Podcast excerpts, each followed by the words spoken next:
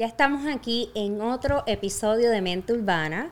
Ustedes saben que comenzamos con la nueva temporada y esta temporada sí que promete. Así que estoy más que agradecida que tú estés ahí conectado, conectada con nosotros a través de todo este año, pero ya estamos en un nuevo año un nuevo formato, un nuevo concepto. ¿Y qué queremos? Mira, que te guste, que te quedes ahí. Ustedes saben que Mente Urbana se hizo para repensarlo todo, cuestionarlo todo, las relaciones, cuestionarte las rupturas, cuestionarte tu propia vida, cuestionarte tus aciertos, desaciertos, tu mentalidad, tus amistades, cualquier cosa que tú te quieras traer aquí, mira, lo repensamos.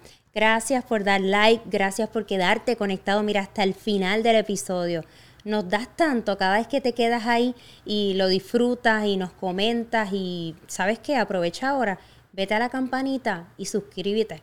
Ya que muchas personas a veces están aquí, nos ven, pero no se suscriben. Y sabes que si te suscribes, te llega el mensajito, ¿verdad? ¿Cierto? Te llega el mensajito y puedes saber qué salió, cuándo fue lo nuevo y no te pierdes nada. Así que gracias por el apoyo a Mente Urbana. Y ustedes saben que estos episodios nuevos de la nueva temporada prometen. Y hoy vamos a hablar de un tema genial que me lo han pedido tanto y es el tema del dating. Pero, o sin embargo, yo quería hacerlo un poco más divertido y para eso tengo dos personas que me acompañan aquí, increíble, y nos vamos a mover a esta cámara que nos coge a los tres. Por aquí tenemos al gran Juanvi con nosotros. a dar un aplauso. Y por acá tenemos al gran Joel. Oye, me dicen por ahí, Joel, que estás dando cara, rostro en un podcast, por lo menos este año, tu primer podcast. Yo, de la vida, yo creo. De otra persona. vamos a dar un aplauso.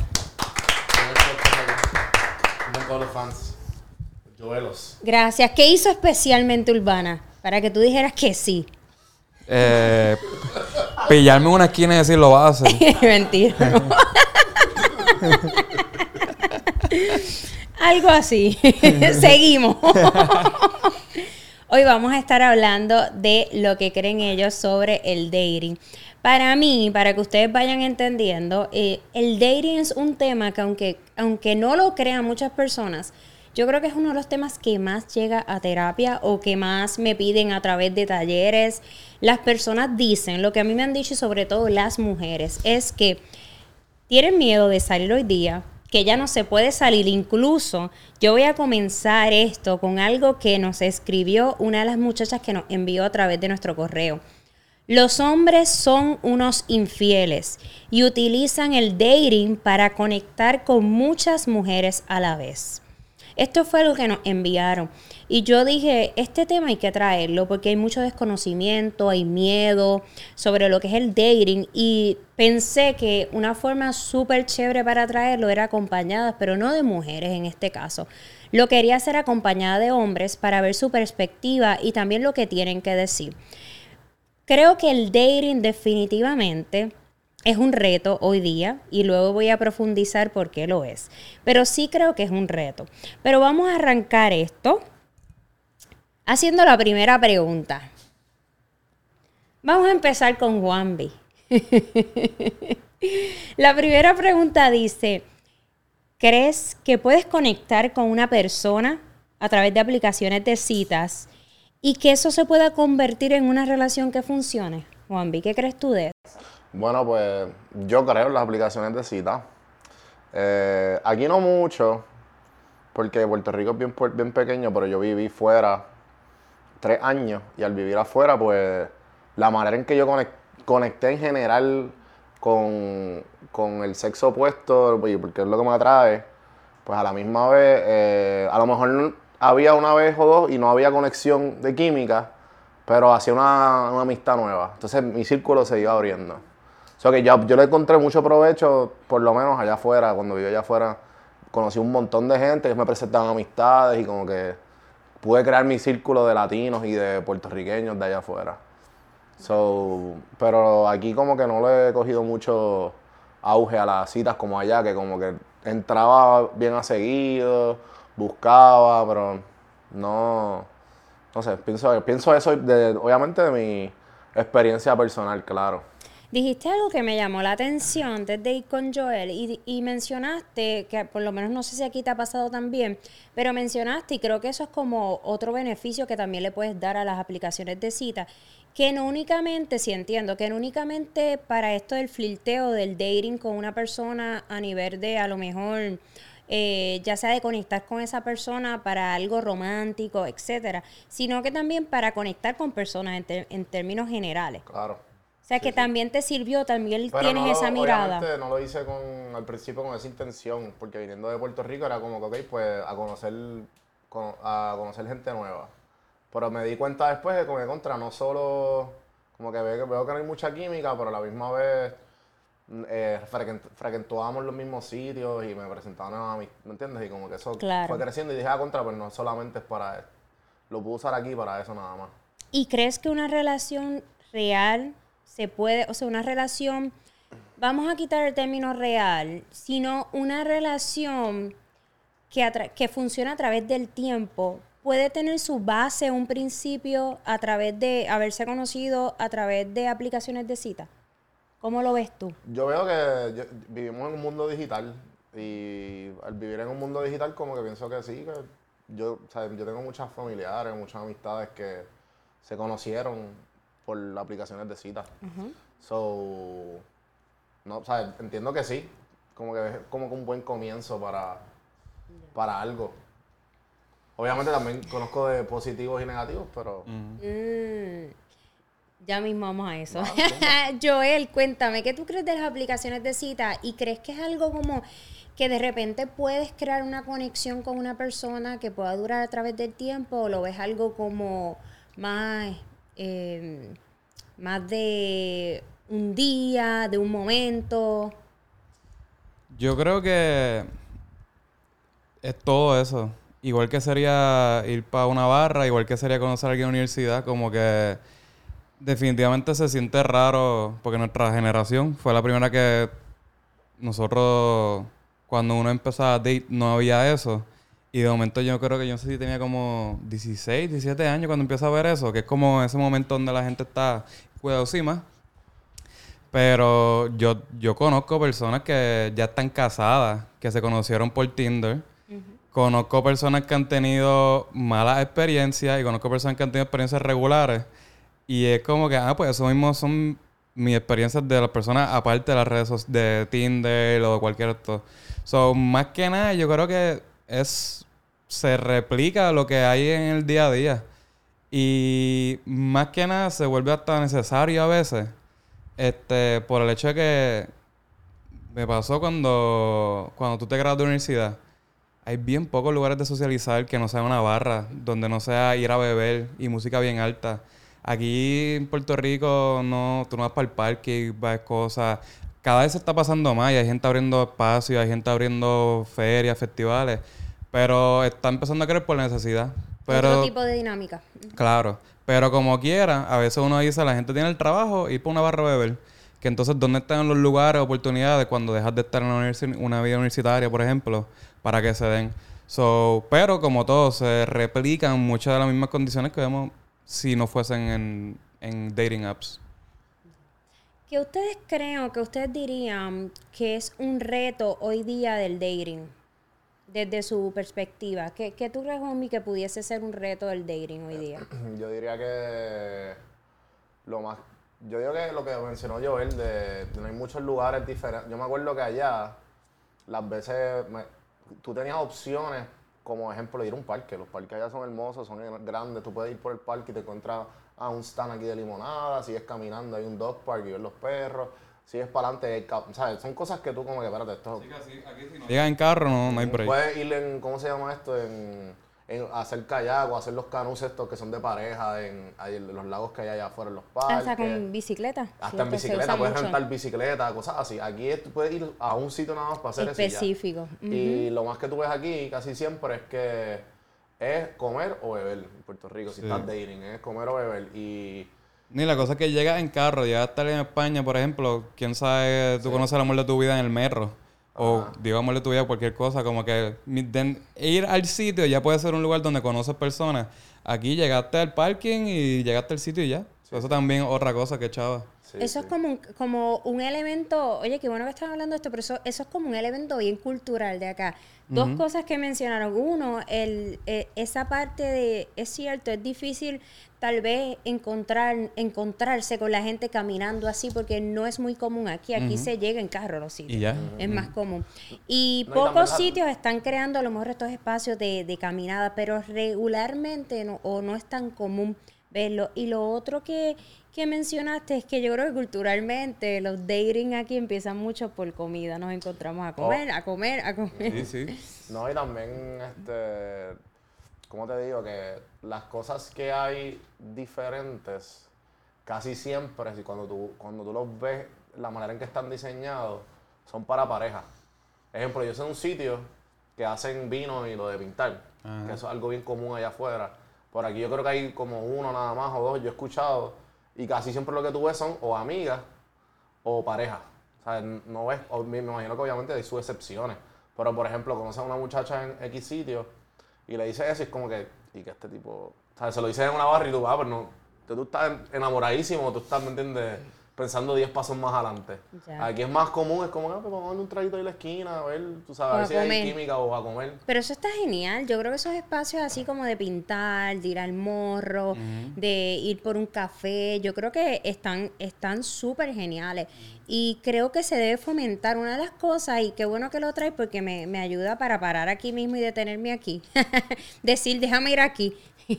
una de las cosas por las cuales yo creé, eh, diseñé Jangueate fue porque eh, muchas parejas me dicen, yo no sé qué hacer aquí. O sea, es como que no es que no quiera salir con mi pareja, es que no sé qué hacer. Y yo escribí muchas ideas de cosas que tú puedes hacer que son reales y ahora que ustedes están mencionando eso, eh, hay tantas cosas que se pueden hacer, pero tal vez a lo mejor culturalmente em, nos, nos hemos acostumbrado a lo mismo Una rutina. a una rutina hasta para la salida.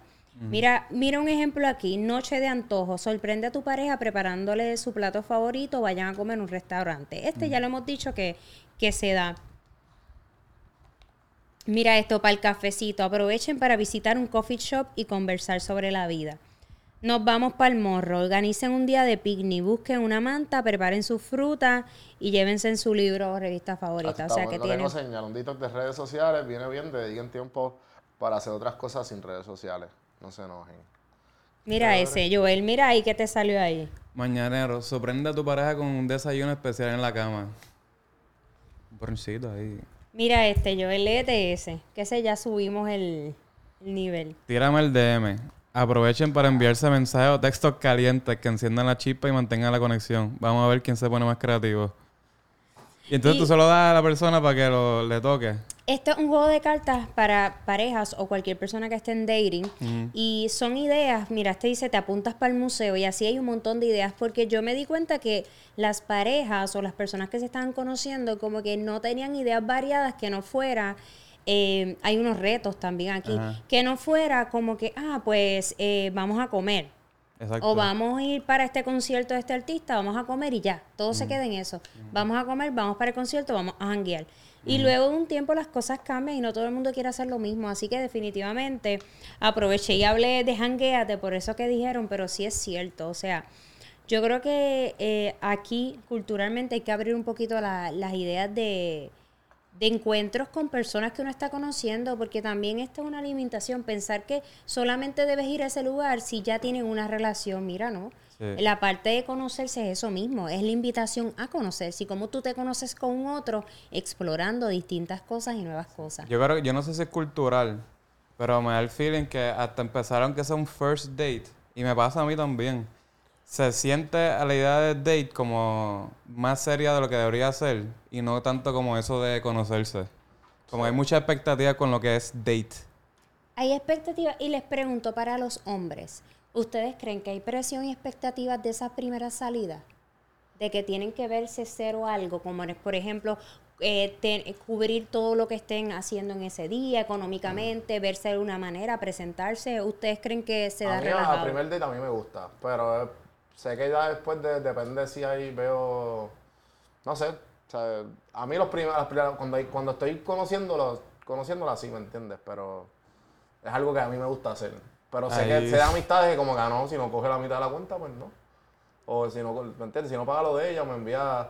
Pero igual también se, se siente diferente cuando tú pagas y el hecho de que te diga solamente como que, ah, no, pero dime cuánto es y tú, no, no, no, tranquila, chica, no te preocupes. Pero a ese juego también eh, dice mucho de la persona.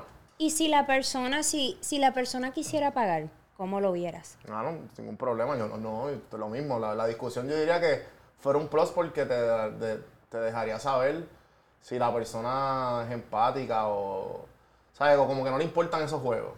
Porque Ya. hay A un mí- momento que, ¿sabes? Que sí que lo era, que como, ah, si un hombre no paga, pues... Pero Yo día sien- diría que es parte de... En mi caso, yo estrogoleo con las expectativas, pero porque pues... Y las entiendo porque las hay, algunas de ellas. Pero yo estrogoleo porque ya hay una expectativa de lo que se supone que haga el hombre. Esto obviamente si estamos hablando de una relación hetero, pero si no, habrán otras dinámicas que se dan. Pero este el hombre supone que haga ciertas cosas y la mujer ciertas cosas. Y yo creo que muchas veces, sin saberlo, el hombre no quiere asumir esas cosas y la mujer tampoco. Por ejemplo, yo soy una persona, tú puedes decir, no, como que no muy decisiva, pero es que no me, a mí no me gusta hacer planes. Entonces, pues, he tenido que- causas que muchas mujeres que también reactivos, ah, que me diga para dónde vamos, me diga qué vamos a hacer y que me busque y hasta que me, he visto que, que- le pidan qué comer y todo. Y yo, pues, cool al que le guste, pero cuando uno rompe eso porque no le gusta, pues se vuelve como que esa expectativa va en contra tuya. Y lo de pagar, yo no le pongo tanta cabeza. Yo como que pues, si pago yo, si pagas tú, a mí no, no- no me molesta como que... No me molesta que me paguen, no me molesta pagar. Yo soy como que, especialmente si ya tú vas a establecer una buena relación con la persona, como que eventualmente si tú pagas esta, me viste pagar la otra después porque sale de ella. Como que I don't- yo no busco, yo no busco recibos de eso. Pero obviamente que pues ya la otra persona me ya está haciendo un juicio sobre eso. Para mí eso no te dice nada. Yo personalmente. Si te pagan o no te pagan, yo no, para mí no dice nada. Como que si tomas conclusiones, conclusiones de, ah, qué, qué- qué buen tipo me pagó. No me dice nada. Puede ser una, una porquería de tipo y te pagó. Como puede ser un tipo malo y no te pagó. O sea, no me dice nada. Creo que es una dinámica que se le da mucho pensamiento cuando, pues, hay otras cosas más importantes en las dinámicas de...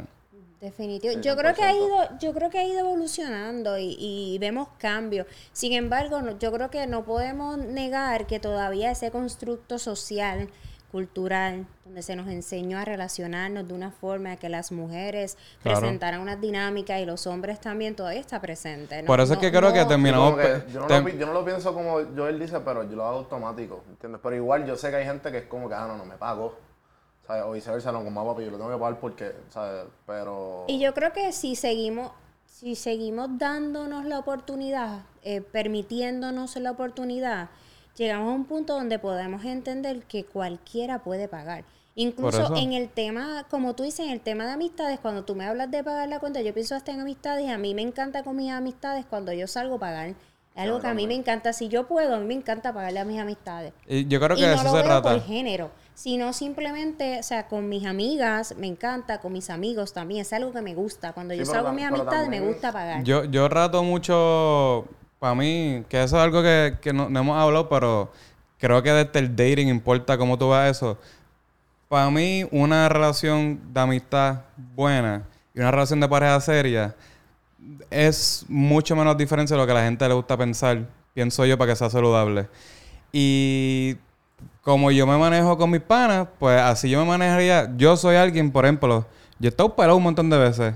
A mí no se me cae a cara vergüenza que tú me pagues seis veces corridas. Porque cuando yo tengo dinero, te pago ocho.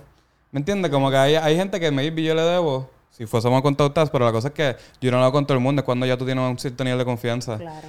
Maybe hay gente que le debo 300 pesos. Maybe hay gente que me debe 600 a mí. Porque también, otra cosa, buscamos el valor en los chavos. Pero, oye, ¿y tu misma amistad? ¿Cuánto vale también el hecho de que... Porque el ir a un lugar a comer, ponle, y pasarla bien, no vale lo que vale la comida. vale mucho más de eso. que ¿Cuánto vale el pasarla bien? Claro, la experiencia, el momento. La experiencia. Y como bien dices, las relaciones de amistad, a veces, yo que hablo tanto de relaciones de pareja, pero también siempre digo, oye, la relación de amistad es una relación que hay que nutrir tanto, porque uno puede estar sin pareja en algunos momentos de su vida, pero estar sin ningún o ninguna eh, amistad, eso está difícil porque somos seres sociales de conexión. Incluso las amistades, o sea, las personas vitaminas nos ayudan a sanar, o sea, nos acompañan. El, el proceso de sanación es de nosotros, pero nos acompañan en momentos de reto. Así que definitivamente yo creo que ese, ese, ese dating también de amistad debe ser bien cuidado y bien nutrido. Y como dijiste, yo creo que cuando uno eh, va construyendo confianza con, con un amigo, con una persona que uno quiere, que uno valora, hay unas dinámicas de acuerdo y de respeto y de eso mismo, de la confianza, de, de equidad, de compasión, de acompañarse de entenderse incluso desde las diferencias, porque eh, hay momentos en la vida donde uno va a estar en un lugar a nivel a lo mejor económico versus otro en algún momento, y parte de ser amigos y de ser amigas es entenderse desde ahí, así que yo creo que eso está súper. Yo le cachete a Juan Viacarrato, a mí, a, mí, no me molesta. a mí tampoco me gusta. A mí no me molesta, yo... Pero lo que tú estabas diciendo, lo que estaban diciendo ahorita de esto de... Porque hay una... ejemplo, tú que lo, lo mencionas mucho, es lo de las personas vitaminas. Pero uno, tú puedes tener cosas específicas de una persona que la estás conectando por primera vez y estás en un first date, pero que son como, como, como dicen en inglés los, los green flags y los red flags. Y es más o menos lo mismo que cuando tú estás con ella en la tercera o cuarta vez viendo a un amigo o una amistad tuya, como tú dices, las cosas vitaminas, que son los green flags que tú ves en una, una, en una amistad. Pero en el first date, uno hay veces que uno no está ni ni pendiente, dependiendo de dónde está emocionalmente, lo que uno quiere. A veces lo que uno quiere es pasar el rato. Es ni está ni pensando en eso. Mira, si la pasamos bien hoy, pues cool lo que pase. Pero hay veces que tú estás en el first date por estarlo. ¿Viste? Estoy hablando de mi punto de vista y, y, todo depende de donde esté emocionalmente esa persona. Porque, por ejemplo esta cuestión de, la, de las cosas vitaminas que uno ve en la otra persona, hay veces que a mí ni me importa si yo la estoy pasando bien esa noche y estoy en un grupo y me encontré con otro grupo y estamos ahí, de seguro no vuelvo a ver a esa persona más nunca en mi vida. Y pasaron dos o tres conversaciones, la pasé bien y ya y me fui, ¿me entiendes? Yo creo que escogemos, o sea, no todo el mundo que uno se encuentra en el camino y conecta y la pasa bien significa que alguien con quien uno va a construir algo significativo. Y yo creo que hay que entender eso en el dating.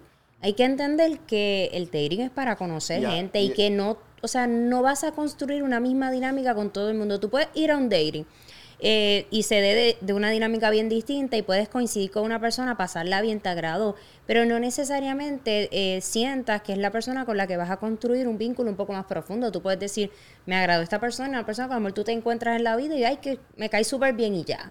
O sea, uno también escoge desde dónde uno se posiciona para construir algo con un otro.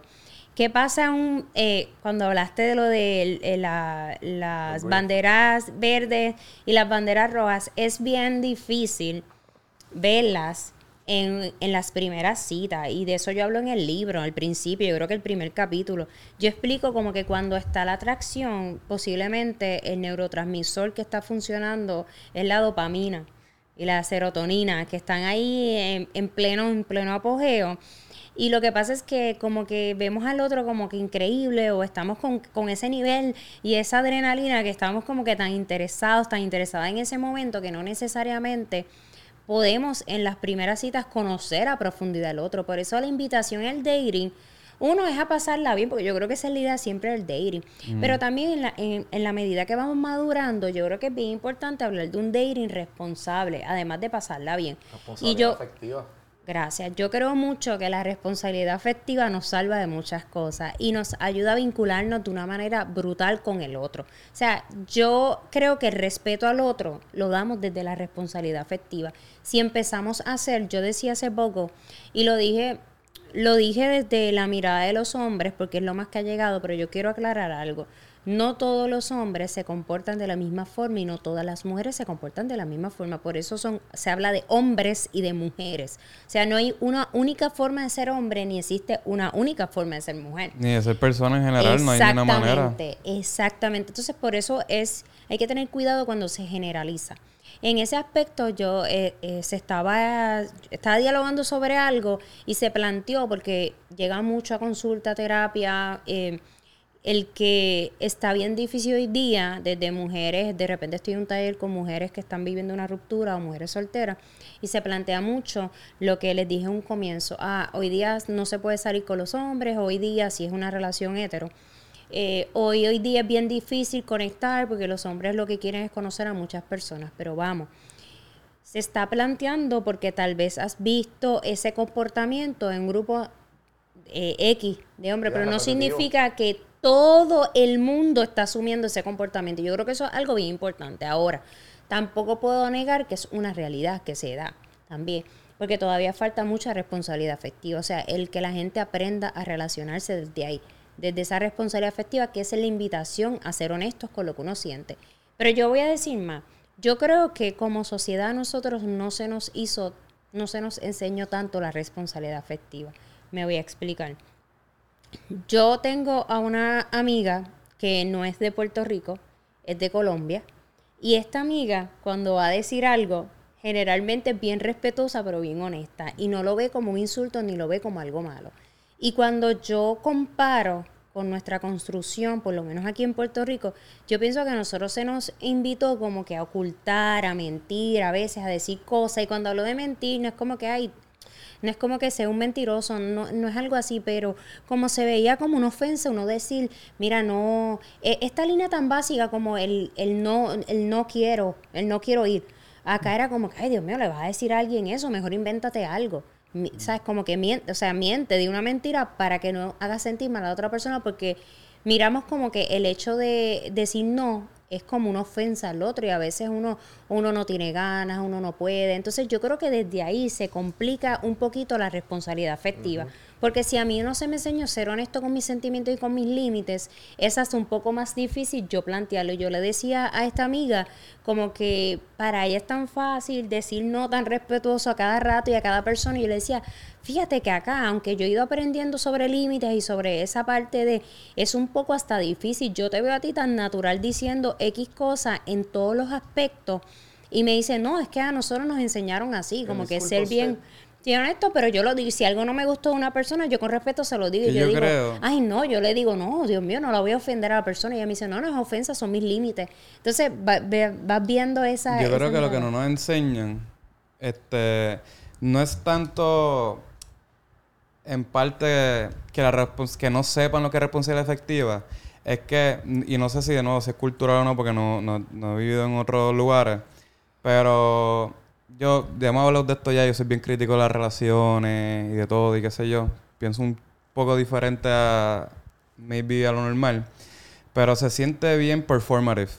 Y se siente bien como de meta. Yo estoy dating contigo para llegar a cierto punto. Este, llego de, no estoy diciendo que es malo si es dating para terminar teniendo relaciones sexuales. Estoy diciendo que se esconde porque al decirlo va a hacer que eso no pase.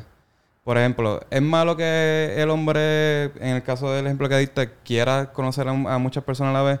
No. El problema que yo pienso es que si él lo dice, él va a perder el chance con ella y entonces por eso no lo va a decir. So, no, dice no eres responsable efectivamente porque una realidad que hay que afrontar al hacer esto es que tener responsabilidad efectiva va a crear que tengas menos oportunidades. Porque cuando tú seas honesto, la persona entonces va a poder tomar la decisión de, ah, es que ahora mismo quiero una persona que esté con una persona nada más. Él sabe eso. Pues, ¿qué va a hacer? Mentir, manipular, porque lo que quiere es estar con esa persona. No quiere perder ese chance, pero yo creo que es que eso es, esa es la responsabilidad afectiva, o sea, nos hace mirarnos adultos y decir, ¿sabes qué? Cada decisión tiene consecuencia, cada deseo también tiene su consecuencia y cada cosa que tú quieres va a traer consigo uno unos cambios, unas secuelas y unas cosas que pueden ocurrir o no pueden ocurrir. Claro, pero como, como la persona está pendiente, usualmente los hombres están pendientes a que lo que yo quiero es conseguir esto, pues... Y le sale, el problema es que le sale, pues termina... Y, después, ¿qué pasa? ¿qué pasa que después tenga como 10 mujeres que te molestan? él no le importa, porque él no tiene esa responsabilidad afectiva. Claro. So... ¿Y qué crees tú, Joel? O sea, algo que puede funcionar desde esta mirada, lo que estamos planteando de que se les dificulta a veces a tener responsabilidad efectiva porque no les es tan conveniente con sus planes. ¿Qué, qué, qué, crees tú y como que tal vez qué les dirías? Pero ¿Qué, ¿Qué pensarías tú de ese tema de responsabilidad afectiva? ¿Cómo tú crees que sí pudiera funcionarles? Es que no sé si puede funcionar en el sentido, va a tener menos personas. O sea, como que lo que pasa es que sí, nos crían como que la clásica, el cliché, pero sigue siendo en verdad. Si estoy con X cantidad en un mes, pues esa persona se siente mejor porque no tiene ni que decirlo. Me fijo que no tiene ni que decirlo. Es que saber que está con varias mujeres, se siente mejor él porque, pues, vamos, crianza, película. El papá le decía, diablo, eh, otra noviecita, tú sabes, todas estas cosas están en uno. Y especialmente si no vas para terapia, tú ni tienes ni idea de estas cosas.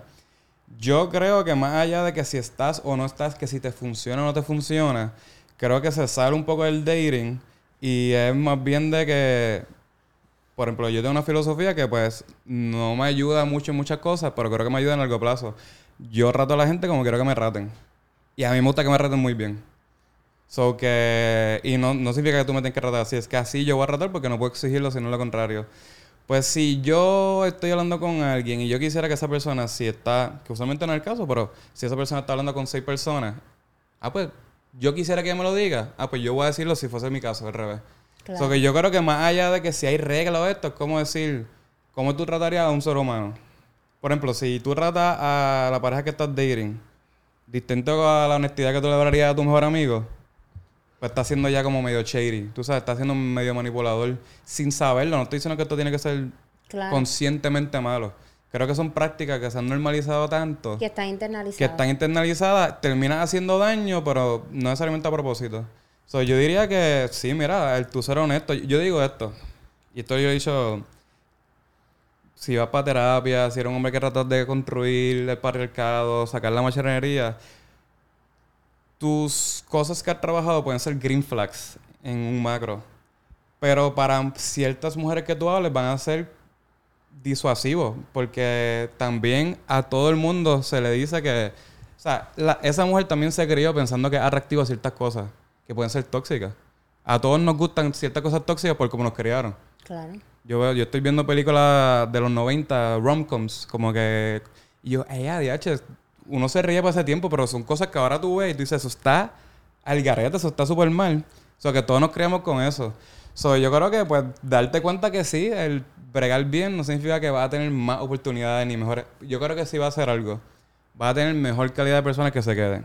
Gracias. Eso es lo único que puedo decir que sí puedo ver. Y la tranquilidad de eh, moverte desde una responsabilidad. Y pues si cada uno empezamos a hacer lo propio, a desconstruir lo que se nos ha enseñado a través del tiempo, que no es fácil. ¿verdad? Irse por ese lado no, no es fácil. Pero es que a veces lo que, lo que nos viene bien y lo que es respetuoso para otros, pues es un poquito complejo y, y hay que esforzarse. Pero nos trae esa gratificación Sí. a largo plazo. Como Sí, no tú tiene dices, que a veces no es tanto bien. momentánea, pero tal no vez a tienes que sentirse plazo. bien en el momento. Tú solo tienes que saber que estás bregando acorde a las cosas que tú has trabajado y que sabrías que... Exactamente. Pero tú sabes que eso pasa con los hábitos. Cuando estamos con- construyendo Claro. hábitos saludables, cuesta. Es mucho más fácil movernos desde unos hábitos que no son saludables. Sí, yo lo veo así como que la desconstrucción de malos hábitos a hábitos buenos. Es como un tipo de disciplina. Ajá. Y Claro. todo esto de tú crear cosas positivas y todas estas cosas internas que tú, que tú no sabes que tienes por ir a terapia, poquito a poco te vas dando cuenta, ah, mira, yo hacía esto.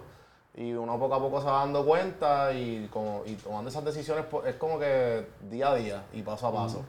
Y poquito a poco vas viéndolo como que, que la vida como que te va- va- vas teniendo la vida que tú siempre has querido. O- y es más, es- hay mucho más paz, como tú dijiste. Bueno, so, a mí me gusta siempre la analogía con el gimnasio.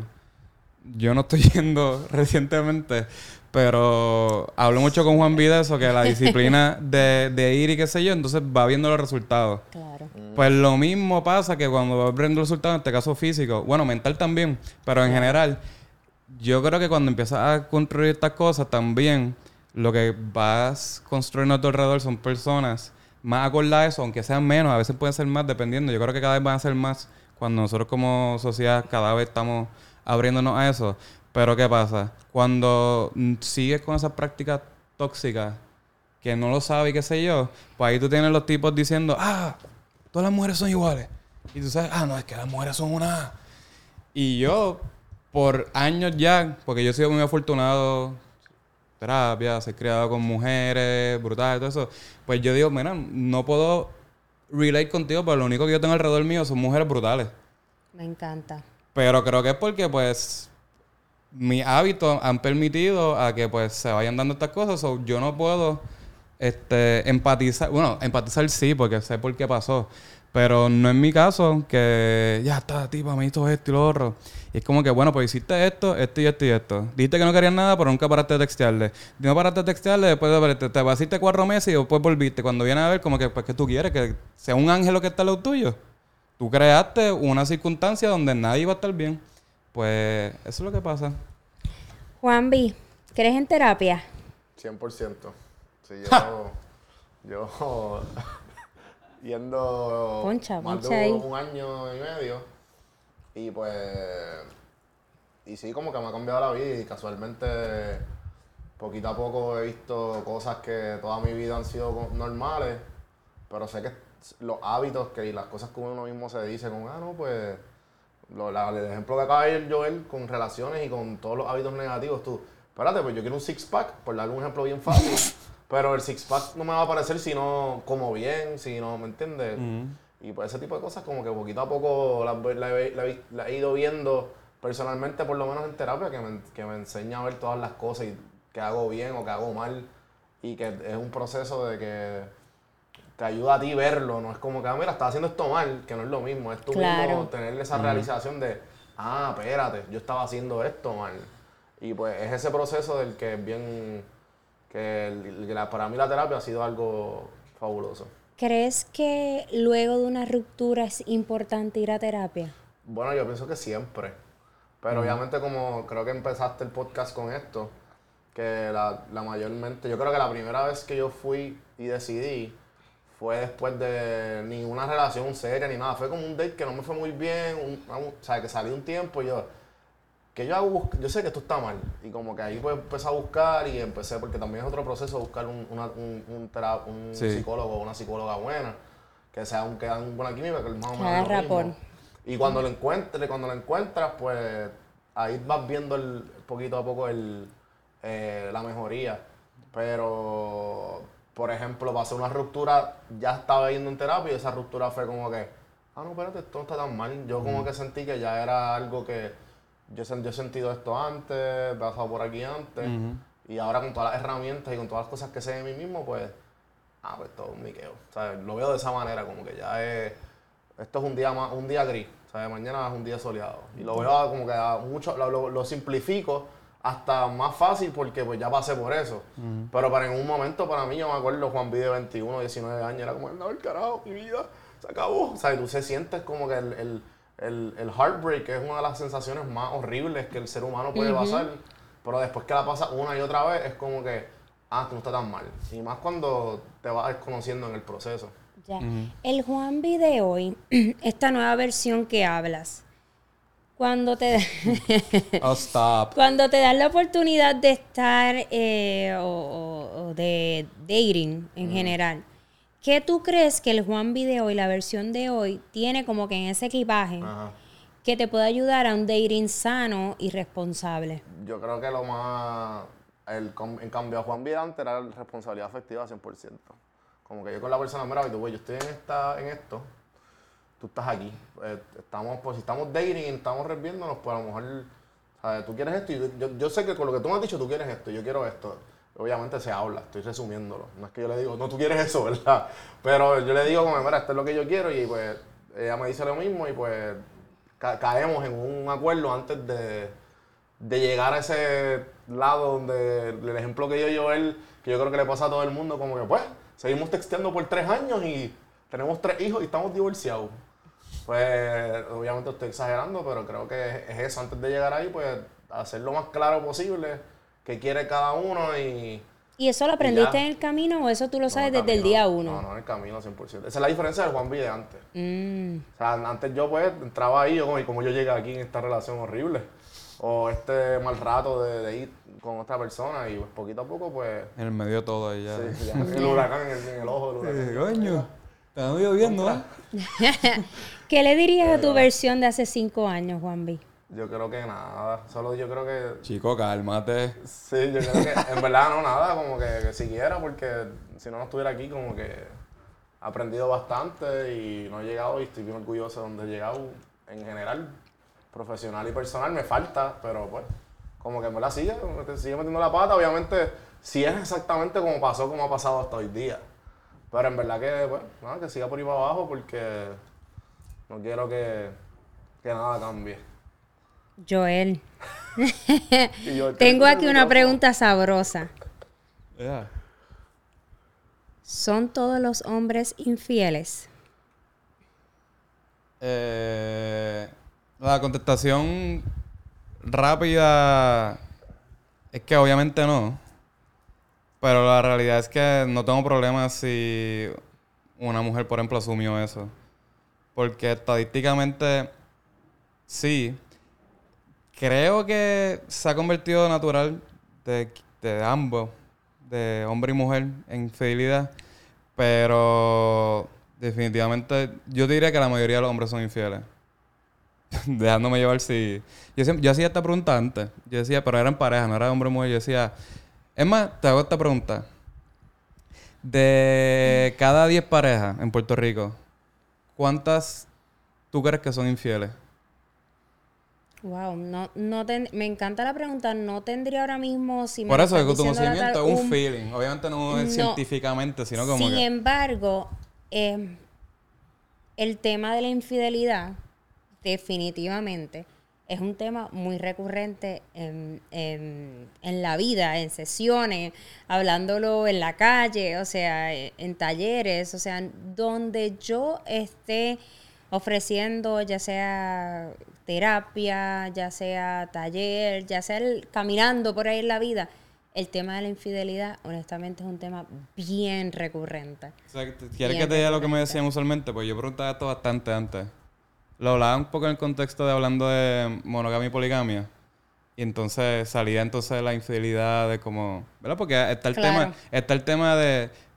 ¿Te molesta que esté con alguien más o te molesta que como quiera esté con alguien más pero te mienta? Te mientan. Entonces está ese juego, ¿verdad? Pero entonces casi todos decían 8 y 9.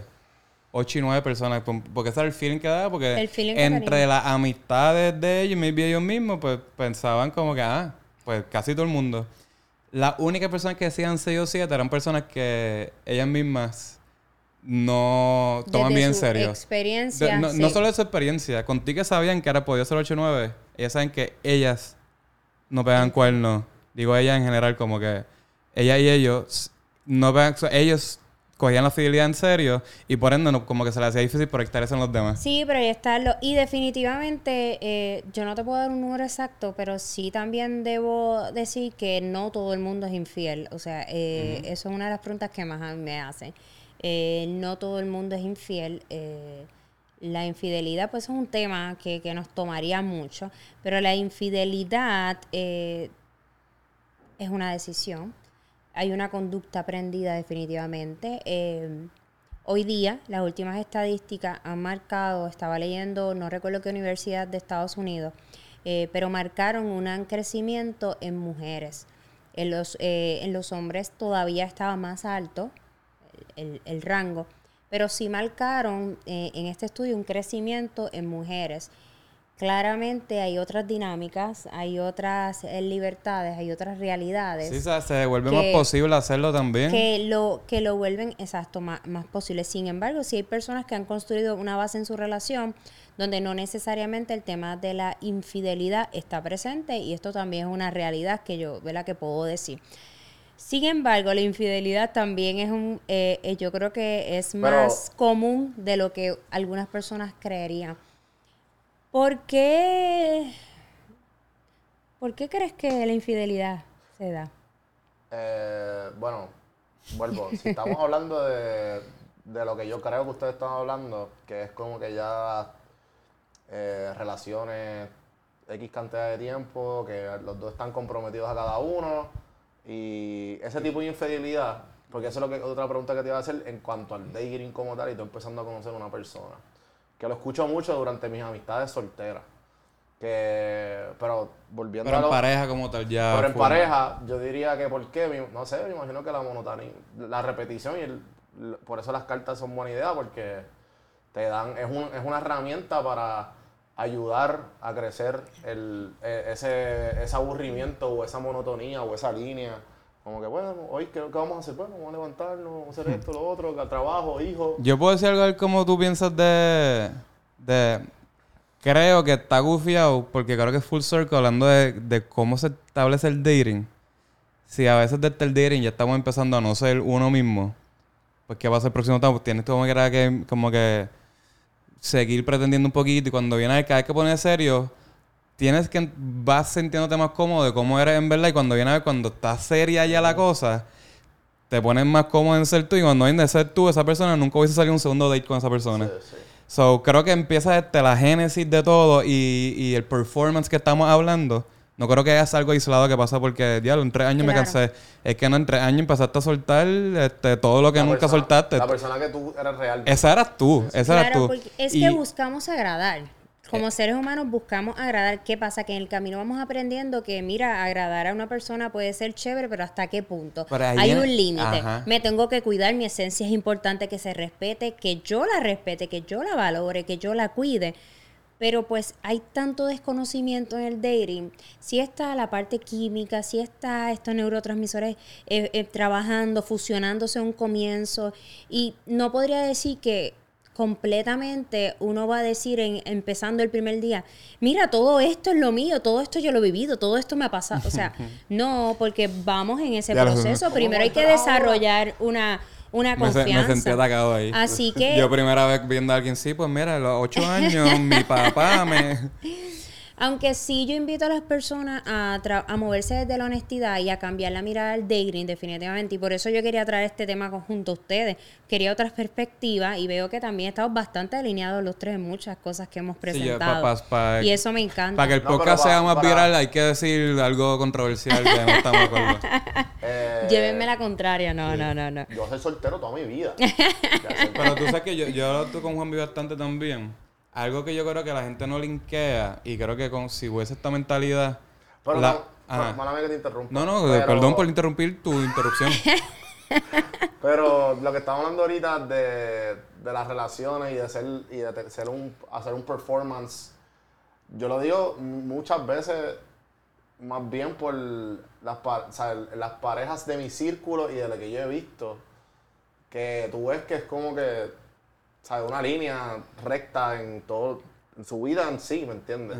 Que es bien pocas parejas que yo veo que llevan, diablo, estas parejas llevan ocho años y nunca en la vida tú los ves que están aburridos, ¿me entiendes? A eso yo no, casi yo no lo veo. Eh, en, mi, en, mi, en mi círculo es bien raro. Y eh, yo digo, contra, es una pareja saludable, ¿me entiendes? Si yo veo eso, Totalmente. Es, es una pareja que ya lleva ya una década, tienen dos hijos y, man, y siempre tú los ves a ellos como... Yo dije eso y se dejaron. Amistades, vitaminas de Juanvi no se sientan identificados por esto. Yo tenía, yo No, tenía una no. pareja que una década. Yo, esa esa es pareja perfecta. Se dejaron. Y yo, pues mira, yo no, no me escuchen. Este, pero Es lo, que lo que, lo que yo hablo- incluso- dime yo- tú primero, yo- no, yo sé, después como que y no es que eso está mal tampoco. Porque si bien el dating es conocerse, el estar con alguien como quieras es conocerse. Como que creo que a veces tú puedes estar dos o tres años con alguien y es todavía, pues vamos a ver. Tú sabes, como que lo que pasa es que el vamos a ver, la gente lo extiende hasta que se vuelve peligroso. Pero tú puedes hacer un vamos, ay, fíjate, pasaron dos años, pero creo que no. Cool. Pero con la fidelidad, yo creo, y a la manera en que yo lo veo es, yo creo que la gente le, le da mucha énfasis a que la atracción sexual que tiene por otra persona, y es como que, ya, che, qué sé yo, porque obviamente usualmente la infidelidad tiene que ver como que, ah, pegarte cuerno en el lado de tuviste sexo con otra persona. Yo lo que lo veo es, y la razón que yo lo cojo, lo trato igual de serio como amistad, es como la palabra de uno. Si yo te dije algo y tú confías en mí, yo, acho, a, mí me rompería todo el corazón como que, que tú, que yo sienta que tú no puedes confiar en mí. Eso, cualquier amistad mía, yo me cojo eso bien serio. Pues entonces tú le sumas eso y yo veo, yo creo que mucha gente no quiere aceptar que lo hablamos, yo creo que estamos hablando ahorita, hasta con Claudia, de las parejas no, o sea, las personas no paran de ser atractivas porque tú estás en pareja. Esa, esa realidad está ahí. Pero ¿qué pasa? Lo que sí tú dijiste es a la persona que tú dices querer amar. Y tú voluntariamente dijiste, ¿quieres estar conmigo? O dijiste, sí, voy a estar contigo. hay un entendido que tú dijiste y con más nadie. Totalmente. Es, eh, para mí es, tú le dijiste eso, ya, como que tú no quieres faltarle la confianza a esa persona. Cuando estamos en una... Y voy a mirar para acá. Cuando estamos en una relación, nos toca y decidimos renunciar a algunas cosas. Porque estar en una relación no es igual a estar en, desde la soltería. Y es importante entenderlo. Nadie tiene que cambiar tu esencia, nadie te tiene que limitar. Sin embargo, cuando tú decides darte la oportunidad a estar en una relación, hay una responsabilidad que hay que, hay que mantener, hay que promover y hay que nutrir. Y desde esa responsabilidad, renunciar a algunas cosas sin perderte tú, sin perder tu esencia, sin perder tu yo, son importantes para que esa vinculación pueda funcionar. Y cuando yo hablo de renunciar a algunas cosas, es que tal vez em, en el proceso de ser pareja se darán algunos cambios que son parte de ese proceso de convertirte en pareja con un otro que tal vez no va no estarán tan presentes o no estarán presentes desde una vida que te mueves desde la soltería ahora. Hay cosas que, como yo hablo siempre de los negociables y los no negociables, hay cosas que yo entiendo que nadie tiene que ceder ante nada, estando en cualquier tipo de relación, como las amistades, como compartir con sus amistades, como coincidir, como tener sus conversaciones en privado con sus amistades, que son de esta persona y sus amistades. Eh, coincidir con quien quiera coincidir de una forma respetuosa, eh, compartir con su familia, ir tras sus sueños, pero hay unas cosas que sí se tienen que negociar cuando uno deja de ser, de- deja de estar en la etapa de soltería y entra a una relación. Porque si no estás dispuesto, si no estás dispuesta a negociar nada, entonces posiblemente tú no puedas estar en una relación de pareja. Vuelvo, negociar cosas en la dinámica de la relación, no en la esencia de la persona. En la esencia no hay nada que negociar. Pero sí en las dinámicas que se va a dar cuando uno está en una relación versus cuando uno está en la soltería, claro que hay cambios. Entonces yo creo que es bien importante mirarse desde esta responsabilidad. Y algo que quería incluir a lo que han estado hablando, chicos, es que hay tantas cosas que pueden llevar a una relación a que se acabe. Nada está asegurado en una relación ahora. Cuando son dos personas responsables, pues construyen un hogar sano que da seguridad. Y eso sí es importante en una relación ahora. Hay personas que tienen una buena relación, que han construido una relación sana y de repente en 10 años deciden dejarse. No se dejaron porque son tóxicos. No necesariamente todo el mundo que se deja es porque es tóxico. Es más, hay mucha gente que está en relaciones tóxicas y no se dejan, versus otras personas que deciden eh, darse, eh, se dan cuenta que la relación por algún motivo ya creen que van en caminos distintos, ya quieren ver otras cosas, explorar otras cosas que simplemente ya no funciona como antes y deciden soltarse. Entonces hay que dejar de pensar que todo el mundo que tiene una ruptura es porque es tóxico o es tóxica. No es cierto. Entonces yo creo que cuando vemos la relación desde una responsabilidad y desde nutrirla, entendemos que las conversaciones profundas son importantes porque yo hice y porque creen chúlate, porque hay muchas parejas, se le hace bien difícil tener conversaciones profundas en la mesa del diálogo, que es algo que yo hablo en mi libro.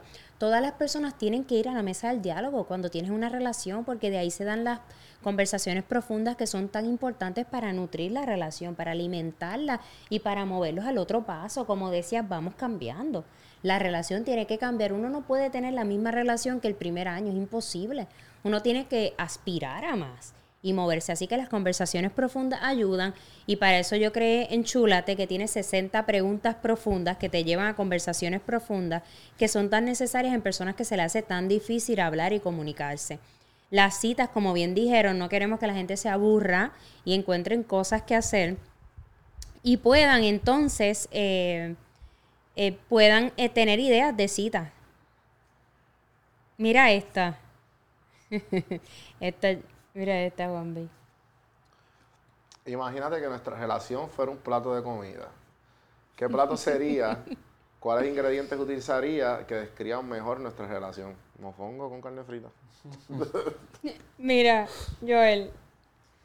Imagínate que nuestra relación es una canción. ¿Qué género musical sería? ¿Qué letra o ritmo describiría mejor nuestra historia de amor? Guagua de plan B, definitivamente. En esta área hay preguntas que pueden ser un poquito de humor, pero así podrán ver otras preguntas como, ¿hay algo que yo diga que siempre te gusta escuchar de mí? Y eso invita a conocerse y sobre todas las cosas a ser compasivo y acompañarse. Hay tantas cosas en, en, un tiempo donde todo vuela, donde todo es a las millas, donde tenemos acceso a tantas cosas, necesitamos buscar formas de nutrir. Y yo estoy bien contenta que yo tenga aquí dos hombres al lado mío que hayan reconocido la importancia de la terapia. A mí me parece eso tan increíble y yo espero que esto sea un clip donde las personas puedan conectar con darse la oportunidad de, pues, de trabajarse a sí mismo. Y me encantó escuchar la, esta perspectiva tan distinta. Eh, tal vez no hubo este debate que haga el clip de un millón, pero, pero sí presentar una perspectiva tan variada de lo que comúnmente se escucha por ahí de hombres y yo creo que importante que la gente entienda que no hay una sola forma de ser hombre, de comportarse, de mantener, de promover unas conductas y que hay otros tipos de hombres y otros tipos, vamos a ponerlo así, personas. Hablo de hombres y mujeres por este hecho de que estamos presentando. Pero las personas son distintas y vemos cómo cada día las personas se siguen educando y eso es lo importante, no es la perfección es que nos hacemos, algo que dijiste ahorita, Joel, al principio es que es, o sea, todos de alguna manera repetimos una conducta tal vez machista, una, un comportamiento, porque es lo que tenemos internalizado, pero lo importante es cómo vamos teniendo la apertura y rompiendo con estos mismos discursos y eh, como que logrando crear este proceso de hacernos responsables de nosotros, de nuestras acciones y querer ser mejor y promover una responsabilidad afectiva, que me encantó que, que tengan ese término ahí presente, una responsabilidad afectiva en los vínculos de pareja. Ahora, ustedes tienen una pregunta que no se la han hecho, sáquenla ahí, que nos vamos con esto. Yo creo que la tocamos más o menos... O, o tiene, tocamos el tema, ¿la digo yo primero? Sí, dale, mátate. Yo le puse, ¿cuándo en la etapa de dating se debe, se debe dejar de salir con más de una persona a la vez? Eso está brutal. ¿Qué tú crees, Juanvi? ¿Cuándo Eh. en la etapa de dating se debe dejar de salir con una persona a la vez? Yo diría que esta es una de las preguntas que más llegan, así que te quedó buenísima. Juanvi, ¿qué tú crees? Mejor que no es la tuya, parece. Eh, yo pienso que debe ser dependiendo de la conexión y química que tengan. Porque puede ser en la, en la primera o segunda cita o puede ser en la décima o no sé, después de la décima. Todo depende de, pienso yo, de cuán, cuán abierta la comunicación la tengan y cuán... Definitivamente. Porque para, mí puede ser el primer date, pero si en el quinto o sexto es que sucede esa conversación, pues... Este... pero es bien importante. ¿Tú vas a dar tu opinión, Joel? Puedo darla. Siento que es difícil, no el que pase, sino el difícil explicarlo porque no es una contestación. Como digo, a mí puede ser, primera me vi un poco exagerado, pero a veces, quién sabe, depende cuán fuerte fue esa primera cita, como, no sé si vieron La La Land, desde ese primer día que ellos se conocieron, ya tú sabías. Great movie. Great movie. Terminó, terminó bien fuerte. Pero yo diría que puede ser conversación por algo que no hablamos y que no tocamos, pero creo que se puede concluir un poquito de, lo de ghosting. Hay muchas cosas que se pueden hablar. Yo siento que las acciones son bien importantes. Si ya tú le presentaste a tus papás, por ejemplo, si ahora invitaste a la cena de Thanksgiving, si todos tus amigos, si se textean todos los días, mm, y no se han hablado de, de una relación distinta a la que sea una monogamia tradicional. Porque yo creo que sería un poquito iluso no partir que de ese es el entendimiento y que si quieres algo distinto tienes que decir aparte de eso. Pues si hay unos comportamientos que se han dado típicos de pareja, creo que tampoco se puede ser tan, porque lo he visto, no se puede ser tan iluso y decir, pues que no lo hablamos. Sí, pero es que las acciones están ahí. So, creo que una combinación, idealmente se habla. Pero si las acciones están de que yo solo te doy atención, pues creo que la persona debe actuar de acuerdo a sus acciones también y decir, pues, DH, ya yo creo que yo me sentiría incómodo si yo veo a esta persona con alguien más, pues entonces déjame actuar en base a esa manera. Creo que eh, definitivamente han dicho ¿verdad? cosas que son muy ciertas, depende de la dinámica que se esté dando.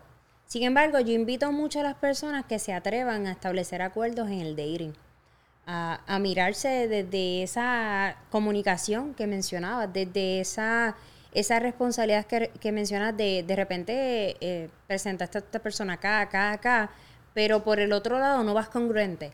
Entonces yo creo que la congruencia, la comunicación que nos ayuda tanto, esa honestidad y ese ejercicio que decía eh, Joel ahorita de como que yo trato de hacer, ¿verdad? Lo que a mí no me gustaría ver, yo no lo hago y yo trato de lo que me gustaría ver, hacerlo. Entonces yo creo que, yo creo que resumimos el hecho de la responsabilidad afectiva, si todos nos movemos desde ahí, yo creo que cambiaría las dinámicas de dating. Y no es que no la pases bien, no es que no puedas conocer a más de una persona.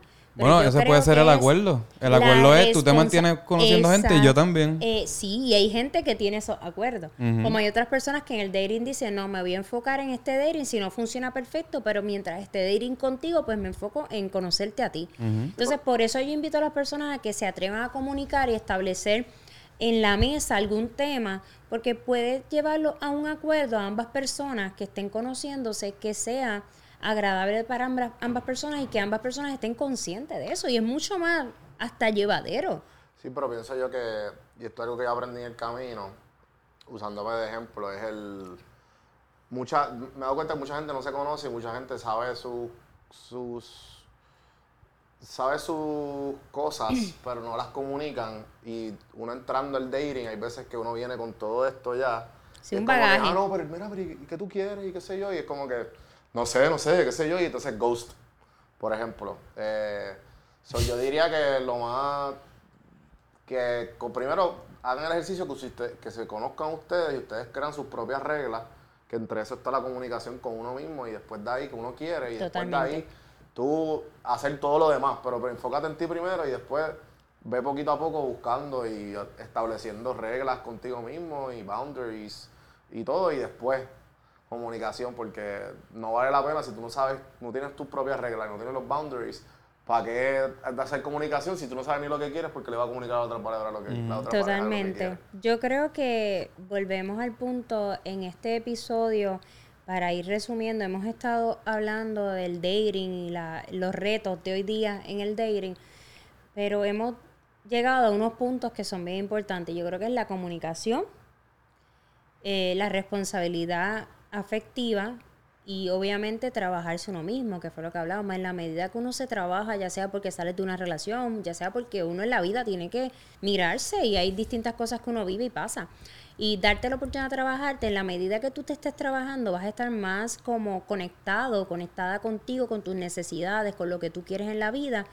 Y vas a ser una persona que posiblemente te muevas desde una responsabilidad mayor para con el otro y Eso- para contigo. Eso yo lo he visto mucho. Como que muchas personas, y yo creo que en general, tú bregando tanto con pareja, muchas personas están buscando una, una contestación específica de pareja cuando la contestación es del individuo. Como Totalmente. que Pasa mucho en terapia de pareja. A veces tú te das cuenta que lo que necesitan esas dos personas a veces antes de llegar a terapia de pareja es trabajar en terapia individual o trabajar en terapia individual y trabajar en terapia de pareja. Totalmente. Hay mucha gente que anda por la vida con heridas emocionales y con traumas no trabajados que lo y se mueven desde la irresponsabilidad para con otros y para consigo mismo. Ujú. Así que para cierre de este episodio, que igual se nos fue bien rápido, la pregunta es Juanvi. Ah, espérate. ¿Está mala? ¿Está, está bien mala? Sí, es está bien que mala. esa sí la dijimos, ¿verdad? Yo, sí, o sea, hablamos, ¿Qué decía? hablamos de, Sí. de Déjame leerla, está ahí. la- mucha ahora, de ejemplo, yo estoy, yo y yo estamos entrando a los treinta y pico. No tienes que estar dando tanta información. No, pero es eso. Nosotros aquí ya sacando todo Y- vulnerable. Y Yo no, con pues, lo que voy es que a esta edad muchas ya, ya em- empezaron las amistades a casarse, a tener hijos. Ay, y sí, hay es veces que no, pues nosotros, ya- yo y yo estamos, somos do- dos chicos o dos personas solteras. Eh, Estoy casado con la vida. y nada, lo que voy es que muchas veces uno piensa que nece- necesita pasos y hay veces que, que uno no sa- sabe, uno siente que hay una escalera para ti en tu vida de, de- ah, pues si esta persona se casa, yo también me ¿Tú tengo que escribiste todo eso en la index card? Sí. Era algo así, sí, sí, sí. Era Nada, la el punto es que, que haces con la comparación de... de, Sí. de- Ah, bueno, pues En esa pregunta no la tocamos. Esa pregunta está bien buena. se- Como que todo el, mundo, todo el mundo casándose y de esto. Y nosotros como que tú y yo, ah, pues en contra, pues la monogamia y la poligamia, no sé, este... se Sí. ponía- Yo, yo, yo tengo una esto, ya sabemos que llevamos tiempito en el pod, pero yo creo que la, la más que a mí me ha ayudado es, y esto suena de esto, pero yo no tengo ninguna pareja que haya visto que envidie. Como que casada or otherwise. Y ya no solo he tenido amistades que se han casado, ya tengo amistades que se casaron y se divorciaron al año. Tengo amistades que tuvieron eh, hijas y después ya están eh, teniendo que bregar con toda la situación de vivir aquí, vivir allá y todo eso. So, y, y son cosas que pasan. Eso, no, eso de por sí puede bregar todas esas cosas que hemos hablado. Te puedes divorciar y estar bien. Puedes tener co-parenting y estar bien. Pero la manera en que lo han bregado no es tan bien, ¿me entiendes? Y, ya sé de personas que están casadas y no se ven felices. Y han dejado de hablar con sus amistades. So, la manera en que yo creo que brego eso es que sí, socialmente yo creo que está la presión de como que, contra, yo creo que ya se supone que yo ya he tenido mi casita y esto y lo otro. Pero aparte de la inflación, está también que... que mm, decir, mira, sí, creo que todas estas cosas que tengo en mi mente mm, pesan, pero después decir, pero al final, yo estoy bien ahora mismo. Eh, Yo estoy bien ahora mismo. Yo estoy contento, yo estoy contento. Y después, mm, si me digo eso todos los días, siendo verdad, yendo, haciendo mi meditación, yendo a terapia, haciendo ejercicio, pues si estoy contento, vendrá lo que tenga que venir eventualmente. Y pues también las bodas son como 300 mil dólares, o que yo estoy feliz por el momento de. Una casa. ¿Ah? Ah, sí, sí, estoy bien por el momento. No, pues yo creo que... Sí, sí. Ok, antes de irnos. Yo no quiero escuchar este podcast ni, ni loco. Me da un cringe escuchar Ah, no, Yo soltado buenísimo. mucho. Cuando está, when Oh, you're wow. Mucha oversharing. información. Ay, pero estuvo súper Cuando está bueno. Y oversharing. saben que yo mi creo que... tranquilo. Yo ¿Ah? creo... Yo creo que la podcast. perspectiva de los hombres en estos temas es bien importante. Así que de verdad que súper, que han dicho que sí. Yo creo que mucha gente nos va a poder escuchar y va a poder mirar varias perspectivas y va a poder hasta cuestionarse y plantearse otras cosas. Para irnos, antes de, de ir aquí, y recuerden, ay, déjame dar el aviso de que se me olvida, el retiro. Recuerden que ya salió nuestro retiro para parejas, así que corran, que ya no sé cuántos espacios vayan a quedar, porque posiblemente cuando salga este episodio ya tenga como cinco días ya el retiro para parejas. Así que vayan, aprovechen una oportunidad para conectar, pasarla bien, intimar y desconectarnos. Nos vamos para la montaña, nos vamos para Calle, así que no se pierdan esta oportunidad increíble. Ok, la última pregunta con la que nos vamos a este super episodio. Juanvi, tres cosas esenciales para el dating. Eh, Pónchalo, ¿para dónde es? tres cosas esenciales para tu date. Nada, yo diría que conocerse uno mismo, tener los boundaries que hablamos y nada, disfrutar, en verdad no lo cojas tan en serio. Como que yo veo un- mucha gente como, es que es que esta persona, que el otro, y no es tan complicado, pienso yo. Es, conocer gente que, que, que, tenga la misma vibra que tú, pasarla bien, que te atraigan y pues have fun. No, es nada tan serio. La gente lo puede ver como que como si fuera el amor de, de su vida o se van a casar y en verdad es para pasarla bien. ¿Sabes? Joel, tres cosas esenciales para el dating. Este, me gustó lo que dijo Juanmi porque a veces yo creo que yo peco de eso, de, de no cogerlo tan light. Este, y maybe lo evito por eso a veces. Pero creo que cosas como, obviamente responsabilidad efectiva que dijiste, este, maybe bajar las expectativas sería una que sería buena, como que bueno. bajar las expectativas de lo, de lo que esperas.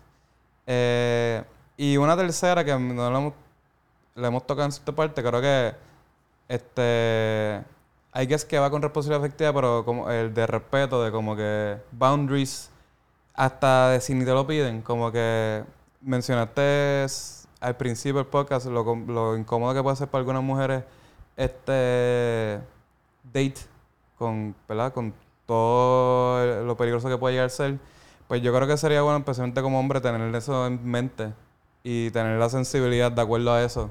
Como de, está bien cogerlo light, pasarla bien y no querer como que pensar que tienes que llegar a esto, déjame decirle esto, a esto, otro. Me encanta, So, me encanta. Esto well, rep- rompiendo con esquemas. Sí, sobre el respeto de decir como que entender que, que honestamente es mucho más difícil para ella que para ti estar ahí y tener sensibilidad de, ¿verdad? De, de que se pase bien teniendo en consideración eso. Empatía y consideración, me encanta. Correcto. Última pregunta que añado, que sé que nos hemos ido, pero mira, nos fuimos a otros niveles en este episodio, pero no quiero irme sin hacer esta pregunta. El último episodio que salió, que fue el primer episodio del... Se me va la palabra. Temporada. Temporada. Temporada. Temporada, caramba. Season, season dos. Ok, en la primer, de esta temporada, este primer episodio hablamos de sexo. Y yo. y yo. y yo quería hacerle una pregunta, ya que los tengo aquí para irnos. Puede ser, mira, la pueden responder en 10 segundos. Era Santi Poncho perfecto ahí. ¿Existe una presión para los hombres en el dating en torno al sexo? O a los encuentros sexuales. Sí. Juanvi, Sí, yo creo que sí. ¿cuál es? Yo creo que lo que, lo que estaba mencionando Joel de la... O sea, hay hombres que te pueden matar. O sea, o sea, hay casos de hombres que te matan por, por tú aceptar una cita. Y, esa, y esos los hombres, muchos de los hombres como que no, no tienen eso en mente. Pero tú como hombre con respecto al sexo, ¿tienes alguna como que expectativas cuando date? Yo creo que... Yo Entiendo. diría que... O sea, O ¿crees los que hombres. hay exigencia para los hombres en temas del desenvolverse a nivel de, eh, en la parte de tal vez sexual, eh, que sea fuerte, como que una presión sobre algunas expectativas o, o desempeño? ¿Crees que eso está presente todo Ah, día? cien- Sí, 100%. Yo creo, yo creo que más que de uno personal, que puede que puede que lo haya, porque de nuevo, está en unos zorros, a veces hasta los panas. Como que, ah, ya los dos o tres dates y todavía. Tú sabes, como que yo me alejo de esa gente, pero, pero, pero, pero sé que o sea, está muy presente y que se siente raro como que, Yeli, pero textean y todo esto y que se sienta, porque, que eso es otro tema, pero como que el hecho de como que, ah, que a todas estas todavía puede ser tu amiga y ya, y no lo sabes. Pero eso yo creo que es algo que ni te mentaliza, hablando de expectativas. So, yo creo que sí está la presión de que se supone que uno o dos y pues ya, tú sabes. Que puede ser uno, no, no estoy diciendo que eso está malo para nada. Pero pueden ser 10 y de momento en el 11, ya, en verdad tú me caes brutal y no hay más nada, pues, ah, tengo una mejor amiga ahora, cool. O sea, So que creo que sí la hay, pero eso también afecta cómo tú te acercas en el date, porque también entonces no estás siendo muy genuino, estás como que yendo hacia un tema y pues te privas de como que conectar con una persona. Ya. A ustedes que han estado ahí, eh, gracias por estar conectados a este episodio, casi doble episodio. Nos quedamos aquí, mira, dándole, dándole para llevar, pero es que es un tema que es súper importante. Uno, denle like. Miren, la, la campanita va a estar aquí, sí. ¿verdad? Vayan a la campanita y suscríbanse, por espero. favor. Denle like, que están viendo ahí mismo. Mira, nada más es así. Y comenta. ¿Sabes por qué es importante comentar? Porque nos das ideas de temas, porque nos hace saber como que estás aquí, que te gustó, que la pasaste bien. Y cualquier duda, eh, cualquier comentario que tengas sobre el dating, sobre este tema, sobre estos dos chicos. No, no, mentira. No, no, pero lo que estuvimos hablando acá, que yo creo que fue, eh, fue buenísimo. Por favor, déjalo en los comentarios. Bien importante, déjalo en los comentarios. Incluso comparte un tema que tú quieres que se hable en otro episodio. Gracias por estar como siempre.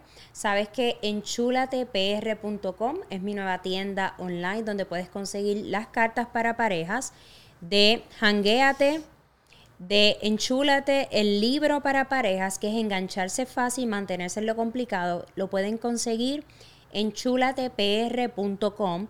A mí me pueden seguir como hablando con la psicóloga en mis redes sociales. Pueden seguir la clínica como holística. A Juanvi, Juanvi, ¿cómo te consiguen? Don Juan del Campo en todas las plataformas, cafemano.com. Joel, ¿cómo te consiguen? Don Juan del Campo. este, Joel Alonso PR, yo creo que es. Sí, esas son tus redes de... Vamos a darle un aplauso a Joel que compartió sus redes.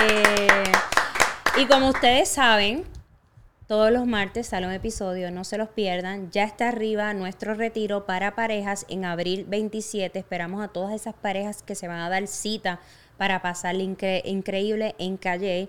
Y pueden conseguir los productos en chulatepr.com. Hasta el próximo episodio. Nos vamos. Gracias. Uh,